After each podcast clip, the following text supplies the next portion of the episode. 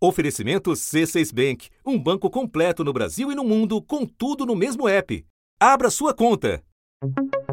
Nos preocupa Brasil. In Brazil, there has been a staggering number of new COVID cases, and the death toll has reached record levels. And the presence of highly transmissible mutant strains are not making its Brasil está viviendo horas críticas, el peor momento de la pandemia. An estimated 70 Brazilians are dying every hour from COVID-19. It is really a very difficult situation that Brazil finds themselves in. Os olhos do mundo se voltam para nós e com medo.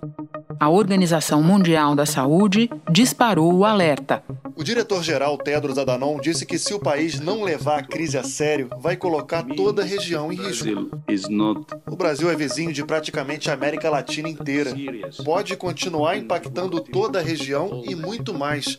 Não diz respeito só ao Brasil. Também os Estados Unidos consideram que enquanto o novo coronavírus continuar a se espalhar para além de suas fronteiras, ninguém estará a salvo. Does the US government see the current state of the pandemic in Brazil as a threat? Well, we see the pandemic around the world, um, uh, in every country, as a potential threat.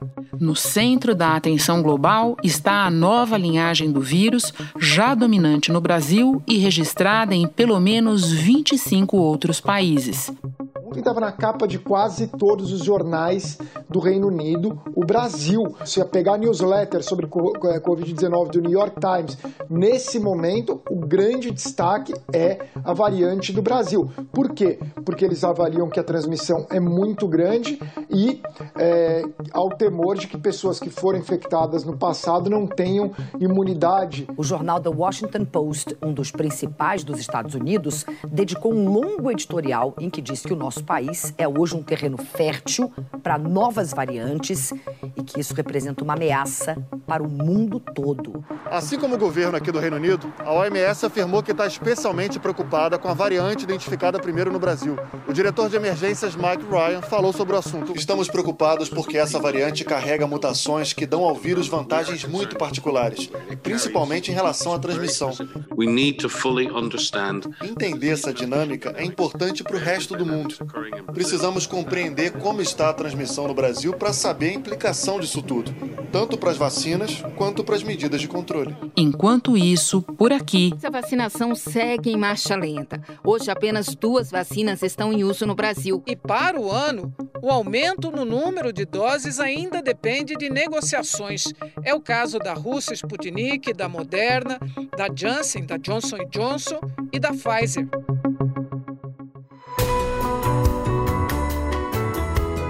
Da redação do G1, eu sou Renato Loprete e o assunto hoje é o Brasil fomentando a pandemia na contramão do mundo. Neste episódio, a doutora em epidemiologia Ethel Maciel, professora da Universidade Federal do Espírito Santo, explica o que precisa ser feito para evitar que o país se transforme num celeiro de variantes da Covid. Depois vamos ouvir Matias Alencastro, doutor em ciência política e pesquisador do Centro Brasileiro de Análise e Planejamento, o SEBRAP, sobre o custo de longo prazo do nosso isolacionismo sanitário. Quarta-feira, 10 de março. Ethel, na tua avaliação, em que medida, até que ponto se justifica o alarme do mundo em relação à nossa variante do novo coronavírus, a chamada P1? Infelizmente, Renata, essa preocupação ela se justifica porque o Brasil tem sido pouco transparente com as ações é, de enfrentamento da pandemia, quer dizer, uma falta de ação mas especificamente nesse sequenciamento genômico, nós não estamos mostrando para o mundo qual é o nosso protocolo. Nós estamos fazendo quantas amostras por dia? Nós estamos coletando de quantas pessoas, de forma aleatória, em quais locais. E o Brasil, Renata, a gente já a gente sabe fazer isso. A gente faz essa vigilância para, por exemplo, a influenza. No caso é, da Covid-19, do SARS-CoV-2, a gente teria que ter um protocolo mais transparente né, para o mundo, para nós aqui no Brasil, mas também para os outros países, para que eles pudessem saber o que, que nós estamos fazendo de fato, qual é o nosso protocolo de sequenciamento genômico. Qual, porque nesse momento, Renata, nós não sabemos, na verdade, o espalhamento desse, dessa variante e o surgimento de outras variantes. tendo em vista até que foi o Japão que deu o primeiro o primeiro alarde né, sobre a, essas nossas variantes. Então, isso começa a colocar o mundo é, com muita preocupação e preocupação que a gente não vê refletida, infelizmente, no nosso governo. Ou seja, nem mesmo fomos nós que identificamos primeiro a variante brasileira. Agora, Ethel, para além da preocupação com o descontrole, o que já se sabe sobre as características da P1, além do fato de ela ser mais contagiosa, que desperta tanto alarme? A P1 especificamente, ela tem aí é, algumas mutações, mas duas deixam a gente um pouco mais preocupada porque ela tem aquela mutação que faz com que fique mais transmissível, como você falou, as mutações são é, letras e números para que todos os pesquisadores que trabalham com essa área possam identificar exatamente onde foi a, a mudança né, no vírus. Então, é aquela que a gente chama de é, N501Y, que deixa mais transmissível, que aquela variante do Reino Unido também tem, essa mesma mutação.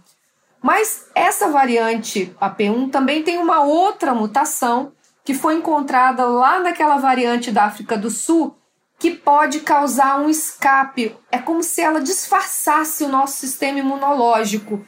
É, e aí, eu diria que ela tem o pior da variante da, do Reino Unido e o pior da variante da África do Sul. Por isso que é uma preocupação nesse momento. A variante encontrada no Brasil é duas vezes mais resistente às vacinas do que a versão mais comum do vírus e seis vezes mais resistente aos anticorpos de quem já teve a Covid. Isso significa que a variante brasileira oferece um risco maior de reinfecção. O, o, mais assim preocupante, Renata, é porque a gente, como nós estamos numa fase de muita aceleração no Brasil, a gente, a gente já tem um consenso que nós estamos passando pela pior fase né, no, no nosso país. O Brasil bateu um novo recorde no registro de mortes pela pandemia. Nas últimas 24 horas, o Brasil registrou 1.954 mortes por Covid. Infelizmente, esse é mais um recorde. E com os registros de hoje, 268.568 pessoas perderam a vida para a doença no país. Uma aceleração muito grande da transmissão, pessoas, muitas pessoas novas, é, casos novos todos os dias cada vez que o vírus é transmitido, a gente dá a ele a chance de fazer uma mutação. Né? Lembrando aí para quem está nos acompanhando, que quando o vírus é transmitido, no nosso organismo, dentro das nossas células, ele faz uma cópia dele mesmo, ele vai fazendo várias cópias dele mesmo. E quando ele faz essas cópias, é que ele tem a chance de fazer alguma modificação. E a nossa preocupação é que ele possa fazer outras mudanças que têm mais vantagens a ele, que possam colocar em risco as vacinas que nós temos. Uma outra pesquisa publicada pelo New England Journal of Medicine mostra que a eficácia da vacina da Pfizer contra o coronavírus, com mutações da variante brasileira P1, foi muito forte quase igual à resposta ao vírus comum. Devo entender que é por causa desse raciocínio que você está expondo que a comunidade científica já se preocupa não só com a P1, mas com a possibilidade de o Brasil se tornar uma espécie de celeiro de novas variantes? Exatamente. A preocupação é com o que ainda está por vir, porque nós não estamos nem anunciando para dentro do nosso país, mas também para fora, para a comunidade internacional, que nós estamos fazendo alguma coisa, né? Nós não fizemos nem no primeiro momento que o Japão anunciou essas variantes, a gente não teve nenhuma medida sanitária, a gente não teve aqueles cercos sanitários, Renata, que a gente quem está nos acompanhando aqui vai se lembrar o que aconteceu em Wuhan. O medo transformou o lugar quase numa cidade isolada. O governo interrompeu o transporte para a cidade, que está isolada. Quase todas as cidades vizinhas ali também tiveram a ligação com o restante do país interrompida. Mais de 50 milhões de pessoas vivem na região. O RAM proibiu a circulação da maioria dos veículos, incluindo carros particulares. Nada disso nós fizemos. Nós sabíamos que os viajantes né, que foram que essa, essa variante foi identificada no Japão, eles vieram do Amazonas. É, a gente precisaria ter, naquele momento, tomado algumas medidas, não tomamos nenhuma medida. Continuamos como se nada tivesse acontecendo. Então vamos agora sair daquele momento, como você se referiu, e vir para este momento tão difícil que a gente está enfrentando. O que ainda pode ser feito para conter a variante, para conter a transmissão? As mesmas medidas que o governo deixou de tomar antes ou a esta altura seriam outras medidas, Ethel? A gente já sabe que, por exemplo, as máscaras mais filtrantes, elas protegem contra essas variantes. Então seria o momento do Brasil tomar, tomar medidas como outros países tomaram, de distribuir, por exemplo, num sistema único de saúde, máscaras mais filtrantes, principalmente para aquelas pessoas que vão utilizar o transporte coletivo. Não tivemos nenhuma melhoria nesses transportes, infelizmente, durante a pandemia. E locais fechados, pessoas que estão trabalhando né, em locais fechados, estimular as empresas que possam distribuir para seus trabalhadores máscaras mais filtrantes e distribuir no SUS, Renata. Eu acho que esse é o momento do Brasil investir em prevenção. Nós não fizemos isso até agora. A estratégia do Brasil tem, tem, tem sido investir na doença, na abertura de leitos para que as pessoas possam ter leitos caso adoeçam. Mas a gente precisa agora impedir as pessoas de adoecerem. Nós já sabemos nesse momento que aquelas que vão para UTI, que vão para a enfermaria que, e que evoluem para uma unidade de tratamento intensivo, muitas morrem. Mais de 40% nós estamos vendo aqui no nosso país, índices muito alarmantes. Nós já sabemos que daqueles que vão receber alta, que foram internados na UTI, um em cada quatro, depois de até dois meses depois da alta, vão morrer devido às sequelas da Covid. Então, nós já sabemos nesse momento que essa estratégia de abrir leitos para ter lugar para as pessoas doentes não é uma boa estratégia. A gente precisa investir em impedir a infecção. E aí, como a gente faz isso? Ampliando diagnóstico, testagem, isolamento. Desde o início, Renata, essa tem sido a estratégia da Organização Mundial de Saúde. Mas o Brasil não seguiu. Então, não temos essa testagem em massa. Minha última pergunta para você é sobre vacinação. O Dr. Anthony Fauci, conselheiro-chefe da Casa Branca para a pandemia, disse recentemente que o melhor que o Brasil tem a fazer para conter a P1 e evitar o surgimento de outras variantes é vacinar o mais rapidamente possível o maior número de pessoas. Mas nós sabemos o quanto a vacinação ainda patina aqui por causa do número de doses. Não temos nem perto do número suficiente. A cooperação internacional é uma saída para reduzir esse déficit? Eu acredito que sim. Nós já sabemos que os países, por exemplo, do G7, eles estão, alguns estão com sete vezes mais doses do que a população. Durante a coletiva hoje da Força Tarefa da Casa Branca contra a pandemia, Anthony Fauci falou sobre o Brasil e ofereceu ajuda. With infection from the original virus that was circulating and recovery from that virus does not in fact protect you against reinfection from the circulating variant in Brazil. Fauci mandou um recado ao Brasil. O melhor a fazer é vacinar o maior número de pessoas o mais rápido possível.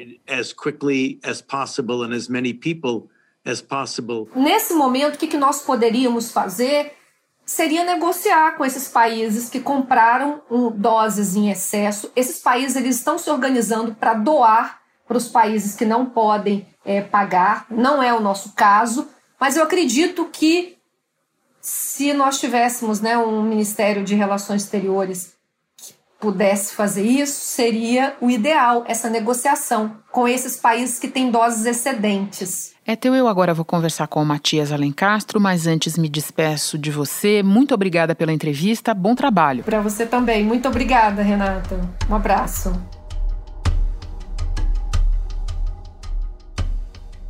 Matias, Organização Mundial da Saúde, governo americano, outros governos, todo mundo de cabelo em pé com o Brasil.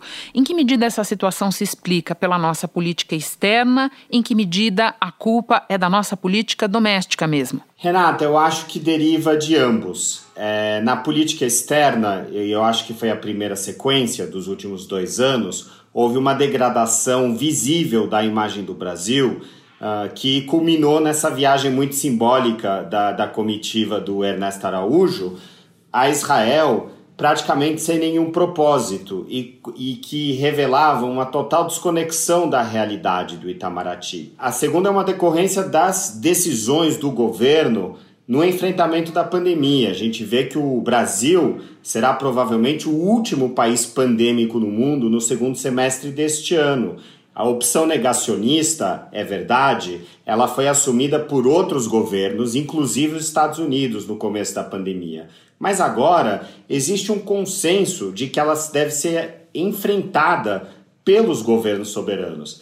No caso do Brasil, a gente continua sendo caracterizado por uma negação, pelo menos é essa a percepção que o mundo tem de nós. O Brasil está na boca da OMS pelo pior motivo possível. Mike Ryan reforçou que é muito importante que haja uma rede de sequenciamento de genomas dos vírus muito boa e intensa na América do Sul. Não é hora de o Brasil ou qualquer outro país relaxar. A chegada das vacinas é um momento de grande esperança, mas também com potencial para a gente perder o foco no combate à pandemia. Infelizmente ou felizmente, o risco ainda está nas nossas mãos. O que também tem um impacto gigantesco na imagem do Brasil internacional. Queria que você é, falasse mais um pouco sobre essa recente viagem a Israel, porque tem um elemento simbólico, não, Matias, nesse vexame específico, nas autoridades brasileiras terem sido ensinadas a usar máscara lá. Qual é o símbolo disso? Ironias, porque Israel e o governo do Netanyahu eram aliados do governo Bolsonaro. Ou seja, essa tinha tudo para ser uma, uma visita de cortesia, um, um gol fácil da diplomacia bolsonarista, e acabou num fiasco absoluto, porque o governo de Israel também é conhecido por ter as medidas de enfrentamento mais rigorosas da pandemia, onde não há exceções nem para aliados. E eu acho que a mensagem que ficou clara naquele momento em que o Ernesto foi obrigado a usar a máscara de novo. O ministro das Relações Exteriores, Ernesto Araújo, foi repreendido por não usar máscara durante uma cerimônia oficial com o chanceler israelense Gabi Askezani. Então... I will invite now both ministers to take a photo together. Yeah. Only with, we need it with the, with the mask. É que o populismo de Israel é fora de casa. Dentro de casa nós seguimos as regras de forma muito estrita.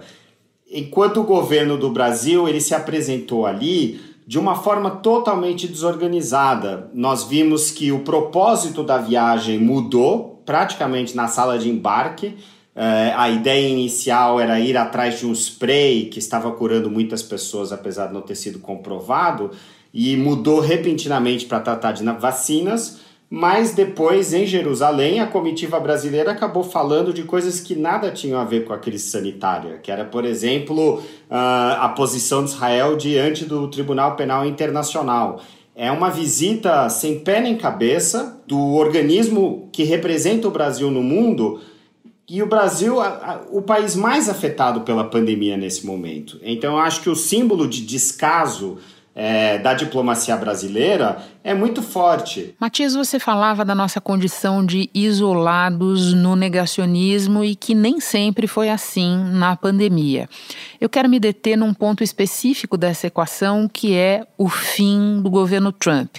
Foi isso que determinou a nossa situação atual? É, eu acho que nós estamos sentindo uh, o impacto dessa separação entre o governo Bolsonaro e o governo Trump nessa viagem a Israel e, no, e na crise internacional do Brasil nesse momento. O governo Bolsonaro ele fez uma aposta rara, que foi de confundir a diplomacia de Estado com a diplomacia de individualidades. E ele se aproximou muito do governo Trump, achando que teria benefícios concretos, mas também benefícios ideológicos. A proximidade com o Trump legitimava, e até durante a campanha eleitoral vitoriosa dele, legitimou o bolsonarismo e a ideologia bolsonarista. O problema dessa estratégia é que quando o outro lado sai, você fica completamente abandonado. E no caso do Bolsonaro, não foi apenas o, o, o Trump que abandonou ele no começo desse ano. A gente vê que tem toda uma rede de governos é, populistas de direita e extrema-direita que tinham alguma relação de interesse com o Brasil que abandonaram o governo brasileiro. Pensamos, por exemplo, no governo da Hungria, No governo da Itália, que há dois anos ainda tinha um componente populista muito forte e agora tá total, virou as costas para essa ideologia. O governo de Israel, a gente vê muito bem que colocou certos limites nessa proximidade com o Brasil, para não falar da Índia, que também era um, um, um, governo mod, era um governo de grande proximidade ideológica com o de Bolsonaro, e a gente vê que isso não se reflete em nada na diplomacia das vacinas. Então, o isolamento, a gente está pagando uh, o preço desse alinhamento automático com o Trump todos os dias desde que o ano começou e que o governo Biden tomou posse. Então vamos falar desse preço, Matias, porque muitas pessoas têm dificuldade de identificar as consequências concretas das relações entre os países, relações melhores ou piores. Se de fato o Brasil for, como você disse no começo da nossa conversa, o último dos países pandêmicos, quais serão as consequências? Primeiro, em nível individual, para quem estuda ou quer estudar fora do Brasil, trabalha ou quer trabalhar, já tem negócios ou gostaria de ter negócios fora do Brasil. Eu acho esse ponto muito interessante porque muitas vezes essa internacionais elas são vistas como algo distante da sociedade, sobretudo num país como o Brasil, que não teve envolvido numa grande guerra. É, o, o mundo externo não tem um impacto tão grande na nossa vida doméstica. Agora ele tem. O governo Bolsonaro também tem essa consequência. É, eu acho que no impacto individual, é, o que a gente vai assistir é uma grande desvalorização do passaporte brasileiro. Passaporte brasileiro a gente até às vezes não se dá conta, mas era um passaporte uh, muito útil nas relações internacionais. A gente tinha acesso a vários países, podia viajar pelo mundo, tínhamos acordos de imigração é, com países envolvidos, uh, e hoje em dia ele não vale mais nada, porque por cima do passaporte nós vamos ter outro documento que é o certificado de vacinação, o carimbo sanitário, que será o documento mais importante para viajar durante os próximos dois anos. O brasileiro ele vai sofrer de, de um estigma de ser oriundo de um país que é conhecido no mundo como um país que não respeita a luta contra a pandemia e também do, do fato do passaporte dele não dar acesso. A toda hora, o Ministério da Saúde mostra um cronograma diferente e a estimativa de entrega de vacinas contra a Covid só vai diminuindo. A gente vai ver aqui na, na classe média brasileira, por exemplo, uma segregação Uh, as pessoas que vão poder estudar são as pessoas que vão ter um passaporte de outro país. Alguém que tem um passaporte italiano por conta de um tio ou um passaporte português. Mas a pessoa que tem um passaporte brasileiro, ela vai ter grandes dificuldades em estudar e eu iria até mais longe. Talvez ela tenha grandes dificuldades em passar férias na Europa no próximo ano, porque as medidas restritivas elas vão continuar por mais tempo. Para terminar, a minha pergunta para você é do nível coletivo. Quais vão ser as consequências políticas e econômicas para o país? Eu acho que é importante sublinhar é, que a gente está entrando aqui numa, num roteiro que é uma crise dupla. É uma crise sanitária e é uma crise ambiental. Vamos ver qual é a sequência política dos próximos seis meses. O Brasil vai se tornar o último país pandêmico no mundo, porque o que a gente está vendo é uma situação de normalização sanitária é, no hemisfério norte e de estabilização sanitária no sul global, tanto na Ásia como na Índia. A gente tá, e na África, a gente está vendo aqui uma estabilização do quadro sanitário. Mas eu queria acrescentar uma outra crise que vem por aí, que é a crise climática. Nós estamos entrando na temporada das queimadas, provavelmente nós vamos ter uma recrudescência de queimadas, dado que o governo não está fazendo nada para impedir que esse processo seja deflagrado de novo. E no final deste ano nós vamos ter a COP26, que vai ser um momento em que as superpotências, a União Europeia, os Estados Unidos e a China vão se unir para resolver a questão climática. E o Brasil já está qualificado como o vilão ideal. E é impossível o governo Bolsonaro reverter essa situação até lá. Então, se nós achamos que nós estamos em crise agora, nós não temos ideia da crise na qual nós vamos estar daqui a seis meses. Matias, muito obrigada pela conversa. É sempre um prazer ter você no assunto. Bom trabalho aí. Muito obrigado, Renata, pela atenção e pelo convite. Para lembrar, desde o fim de janeiro estão em vigor novas restrições à entrada de estrangeiros por via terrestre ou aquaviária no Brasil. Segue proibida também a chegada de voos internacionais que passem pelo Reino Unido e pela África do Sul. Por outro lado, continuam a valer restrições à entrada de brasileiros em pelo menos 17 países, entre eles Estados Unidos, Argentina e Peru. Portugal passou a exigir teste negativo de Covid para passageiros que voarem com escala no Brasil ou no Reino Unido.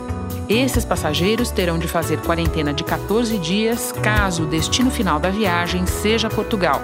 Se você tem voo internacional agendado, é bom consultar a situação e as medidas em vigor para brasileiros no seu país de destino.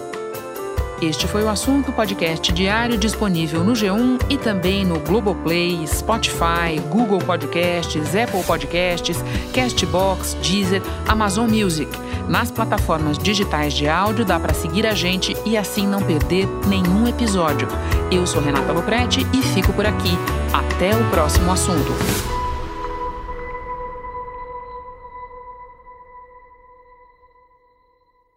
Você no topo da experiência financeira que um banco pode oferecer.